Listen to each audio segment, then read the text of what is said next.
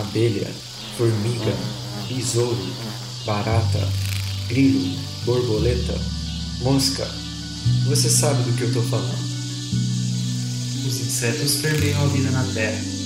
O que você sabe sobre eles? Eu sou o Caio. E eu sou o Pedro. Você está escutando O zumbido do mosquito, o canto da cigarra. a pulga atrás da orelha.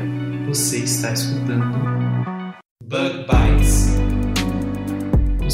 podcast sobre insetos.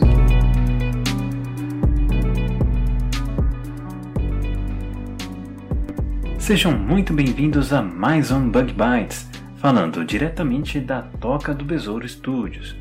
Aqui quem fala é o Bruno, host aqui do Bug Bites e também lá do Observações Naturalistas. Hoje eu trago aqui uma consideração sobre as fobias. Todo mundo conhece alguém com um determinado nível de pânico a alguma coisa ou situação. Talvez você próprio ouvinte tenha alguma fobia. Para nós aqui no Bug Bites, como os ouvintes podem imaginar, algumas fobias estão ah, diretamente relacionadas aos nossos objetos de interesse, ah, como as fobias de insetos, de aracnídeos e outros animais. Mas o que é considerado fobia e como elas surgem? Seria algo que nasce conosco, uma espécie de instinto natural do organismo? E será que dá mesmo para se curar de uma fobia? Bom, se segurem aí, pois hoje o papo aqui no Bug Bites está de arrepiar.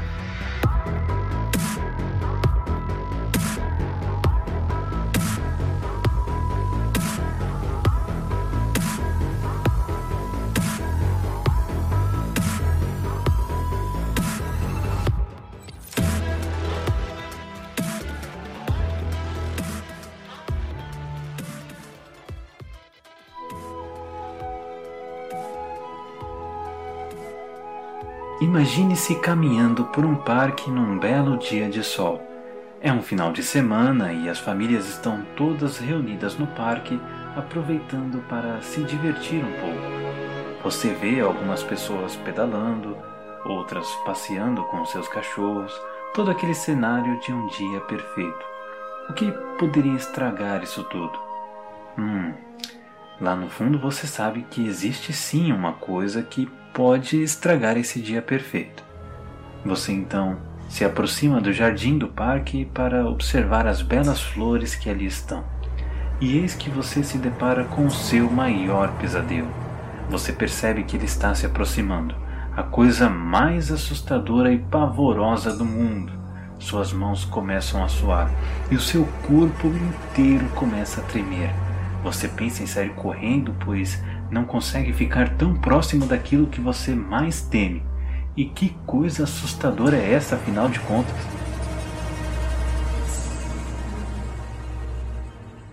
Acredite ou não, é uma borboleta. Essa história que eu acabei de sugerir parece absurda para a maioria de nós.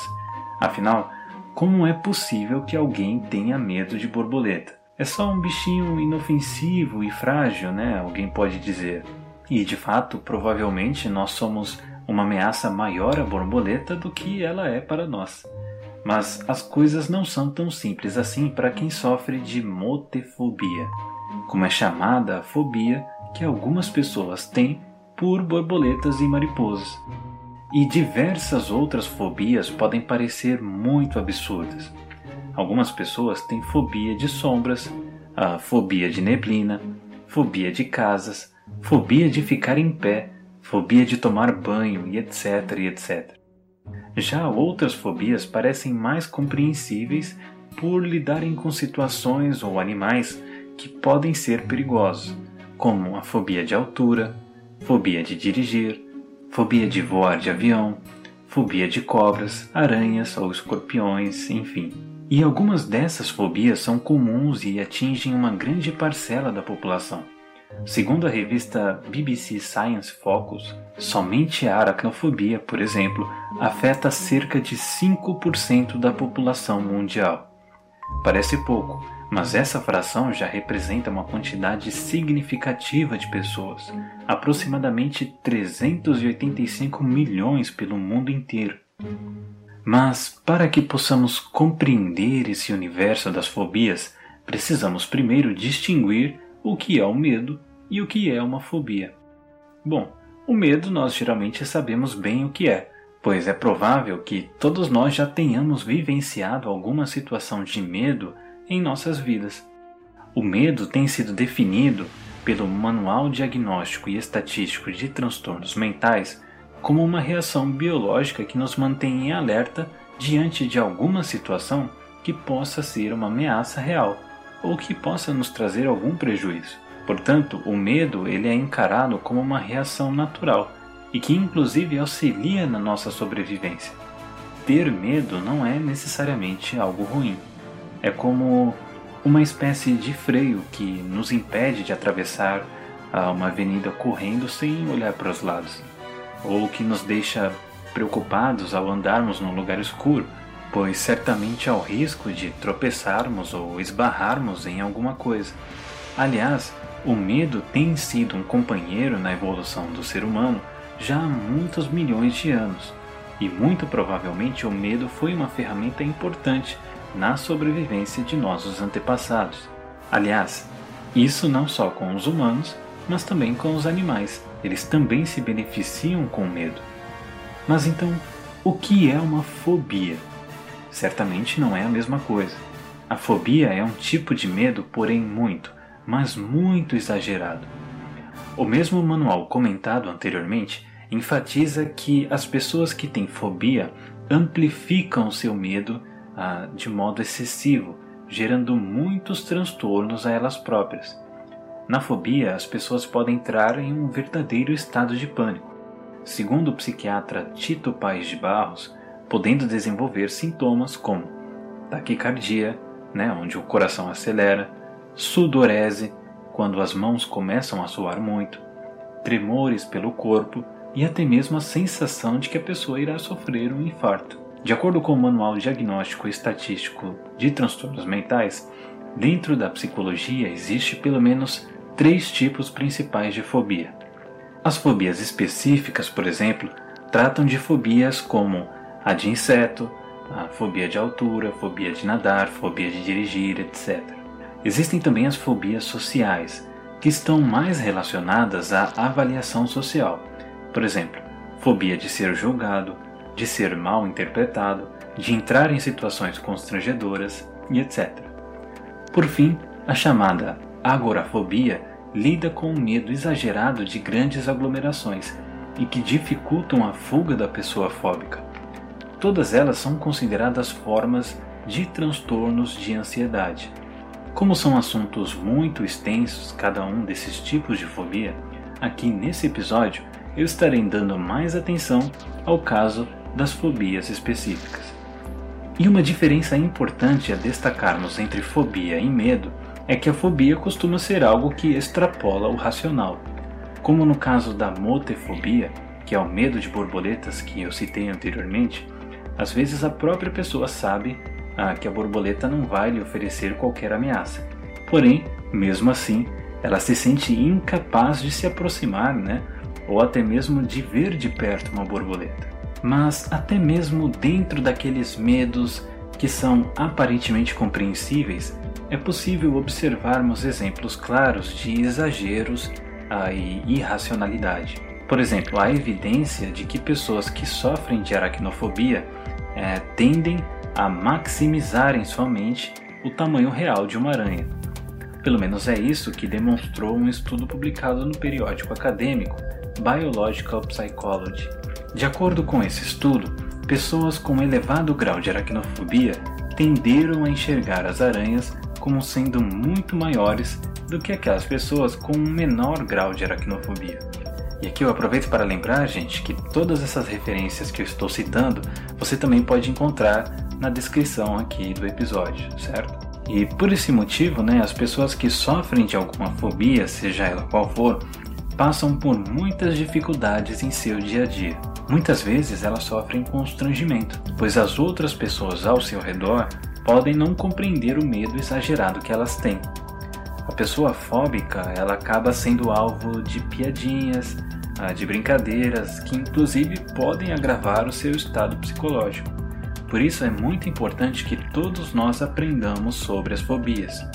Talvez nós não tenhamos nenhuma fobia, mas certamente em algum momento nós vamos lidar com pessoas que sofrem de alguma, e é essencial que nós tenhamos o um entendimento dos transtornos que uma fobia traz. Sempre respeite uma pessoa com fobia, por mais absurda que essa fobia pareça. E os transtornos que as pessoas fóbicas sofrem podem ser inúmeros. Pessoas que têm fobia de insetos, aranhas, sapos, cobras e outros animais, por exemplo, podem recusar participar de eventos ou atividades que sejam feitas em meio à natureza.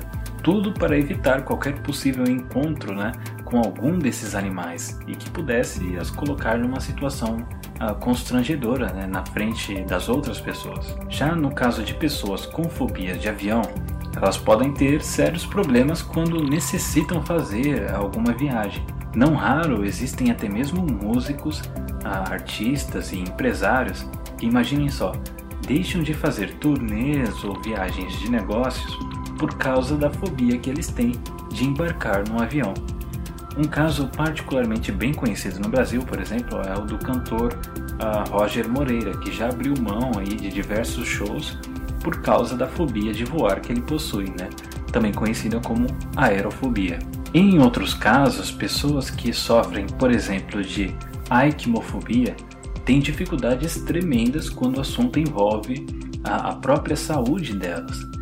A aikmofobia, para quem não sabe, é a fobia de agulhas ou de tomar injeção. Essas pessoas, por conta de sua fobia, simplesmente passam longe ah, de qualquer campanha de vacinação ah, ou até mesmo se recusam a ter o seu sangue extraído para ser realizado algum exame médico importante. Todos esses exemplos ajudam a ilustrar que a vida de uma pessoa fóbica é permeada de dificuldades e de transtornos. Mas a grande questão que isso levanta é: como que essas fobias se desenvolvem nas pessoas? Como elas surgem?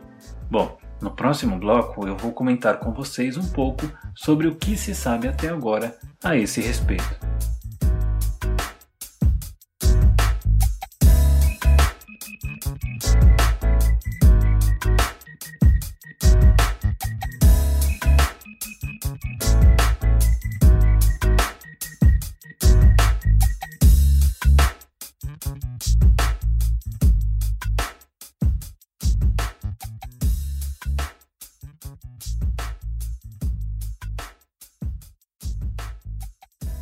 Como será que alguém passa a desenvolver uma fobia, hein? No bloco anterior eu comentei que o medo tem sido considerado uma reação biológica que nos ajuda a ficar atentos a uma possível ameaça. Então, será que as fobias talvez sejam resquícios ah, de medos que ajudaram os nossos antepassados a sobreviver lá no passado? Por exemplo, tem sido sugerido por algumas pessoas que a fobia de baratas, de aranhas ah, ou de cobras talvez possa ser algo instintivo, que está, digamos, já gravado no nosso cérebro. E para testar essa hipótese, pesquisadores do Instituto Max Planck na Alemanha e da Universidade de Uppsala na Suécia coordenaram alguns testes em bebês humanos com cerca de seis meses de idade. Basicamente, o que eles fizeram foi mostrar para 48 desses bebês uh, imagens de animais peçonhentos, como cobras e aranhas, bem como outras imagens de seres uh, basicamente inofensivos, como plantas e peixes. O que os pesquisadores constataram é que, quando fotografias dos animais peçonhentos eram exibidas, uh, foi possível detectar um aumento uh, na dilatação das pupilas desses bebês. E essa mesma dilatação nas pupilas não era observada ah, quando os bebês eram expostos a fotografias dos seres inofensivos. E o que os pesquisadores concluíram então é que talvez né, o nosso cérebro ele adquiriu de fato alguma capacidade inata, pelo menos de dar maior atenção a esses animais quando eles estão dentro do nosso campo de visão. Mesmo assim, os pesquisadores têm levantado também outras hipóteses sobre o que pode gerar essas fobias e receios tão específicos, sejam elas de animais, de altura ou até mesmo de outras situações.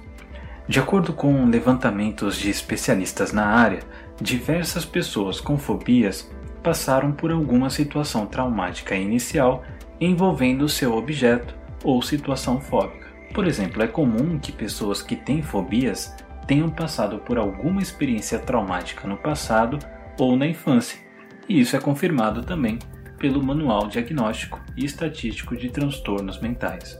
Mas, além dos traumas, o manual também sugere que a observação ou até mesmo a influência pode ter sua dose de participação no desenvolvimento de fobias. Crianças que observam seus pais ou familiares tendo medo de aranhas ou outras situações semelhantes podem adquirir e absorver esse receio, pois os adultos são a referência que elas têm de proteção e aprendizado. Essa correlação entre o medo de pais e de filhos foi demonstrada através uh, de um artigo publicado na revista Behavior Research and Therapy em 1996. Num estudo conduzido por quatro pesquisadores, Morris, Sternman, Melkbeck e Misters, foram analisadas 40 crianças com idades de 9 a 12 anos, bem como seus respectivos pais. Avaliou-se então o quanto os pais costumavam expressar os seus medos na frente dos seus filhos. E veja só que interessante: o resultado foi que crianças com pais que expressavam seus medos mais frequentemente eram justamente aquelas crianças com as maiores taxas de medo. Então, apenas resumindo o que foi comentado até aqui ah, sobre a origem das fobias. É possível sim que o ser humano já nasça capaz de reconhecer alguns estímulos fóbicos. Também que as fobias têm surgido através de traumas, por influência cultural e até mesmo por aprendizado com outras pessoas fóbicas. Tendo essa noção de como as fobias geralmente surgem ah, entre as pessoas, o que talvez você se pergunte agora é: e como essas fobias vão embora? Como que a gente se livra dessas fobias? Né? Será que é possível se curar de uma fobia? Será que quem tem fobia de barata, aranha ou escorpião precisa passar o resto da vida condenado a temer esses bichos? Bom, isso a gente vai comentar no próximo bloco.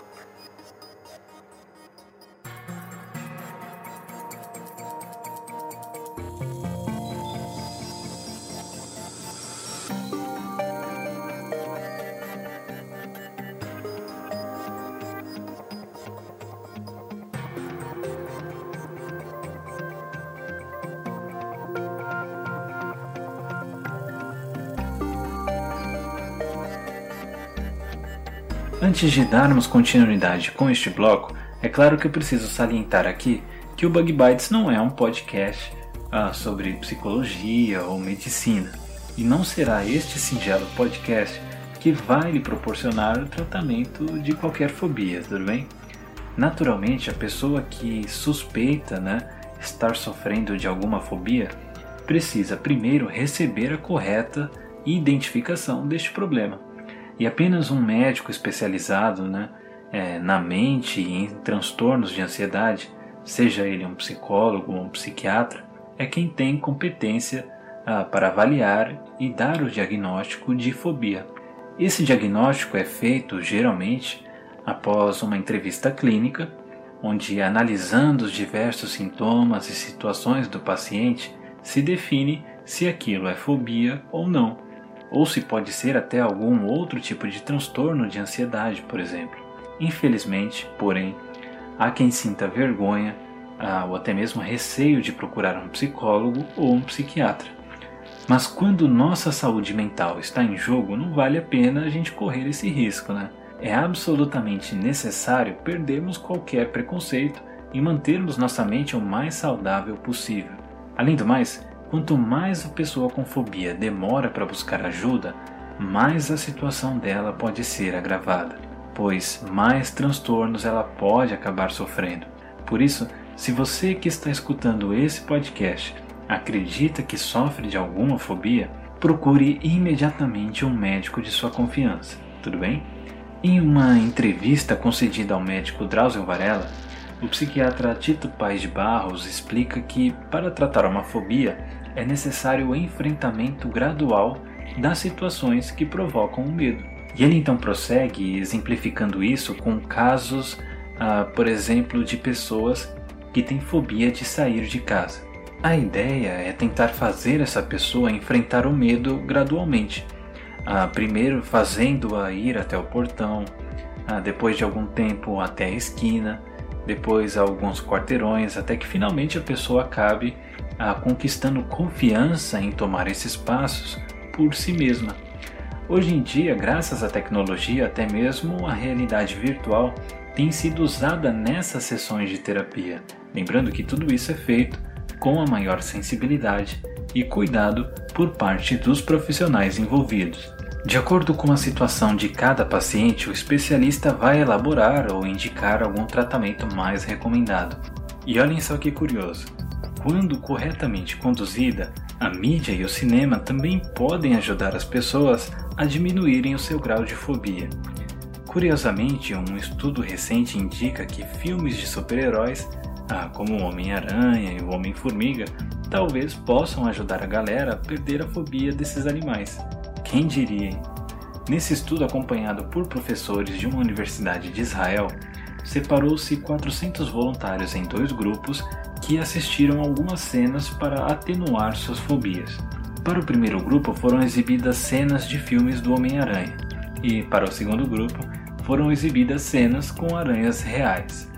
Segundo os pesquisadores, a pontuação de sintomas de aracnofobia após a apresentação das cenas reduziu 20% no grupo que assistiu trechos do Homem-Aranha. E para quem ficou interessado, eu vou deixar na descrição do episódio também né, o link uh, para uma matéria comentando os resultados dessa pesquisa. E é realmente bastante interessante. E galera, o que um fóbico pode ter certeza é: existe tratamento para as fobias. Por isso, não ignore jamais qualquer possível sintoma de fobia e busque ou indique alguém ajuda especializada sempre que detectar esses sintomas. Afinal, vale muito a pena ter uma qualidade de vida melhor, não é verdade? Pessoas que talvez não sofram de fobia, mas que mesmo assim sintam-se desconfortáveis ah, ou sintam nojo né, ao verem insetos, aranhas e outros animais, talvez possam diminuir o seu temor e receio adquirindo mais conhecimento a respeito desses animais e desses tipos de situações, bem como as ameaças né, que elas realmente apresentam. Pelo menos em minha experiência lá com observações naturalistas, eu tenho recebido algumas mensagens de pessoas que dizem ah, ter medo de insetos né, ou de aranhas, mas que passaram a tolerar melhor e até mesmo admirar esses animais depois que começaram a acompanhar ah, as postagens da página. E de fato, é natural que as pessoas sintam medo daquilo que para elas ainda é desconhecido. Infelizmente, a divulgação sobre insetos ainda é pouco expressiva e diversos mitos a respeito desses animais ainda circulam pela sociedade, como já comentamos aqui em episódios anteriores do Bug Bites. E por isso, como sugestão pessoal, ah, eu recomendo muito que todos procurem e acompanhem páginas de divulgação científica que tratam destes assuntos assim, adquirindo boa informação nesse respeito. Faça isso seja através aqui do Bug Bites, do Observações Naturalistas, do Conversando com a Ciência e através de tantos outros projetos e iniciativas que estão surgindo aos poucos na internet. Assim, pessoal, espero ter conseguido aqui dar algumas poucas pinceladas ah, sobre o assunto da fobia com vocês. Nós aqui do Bug Bites gostaríamos muito de saber o que vocês pensam a respeito das fobias. Será que vocês ouvintes têm alguma ah, ou conhecem alguém que as tenha?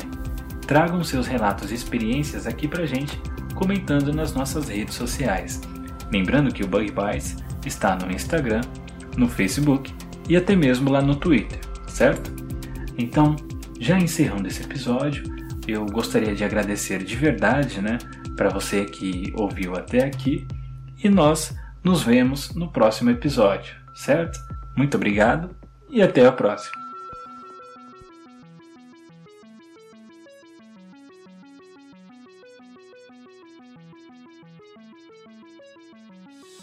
O Bug Bites é um projeto de divulgação científica relacionado aos insetos e à entomologia. Nosso conteúdo é produzido por especialistas da área e de acesso gratuito nas mais diferentes plataformas. O apoio de nossos ouvintes é muito importante. Se você gosta do nosso conteúdo, considere apoiar esse projeto. A partir de R$ 5,00 mensais, você pode apoiar o Bug Bites na plataforma Padrim. O link está na descrição do episódio.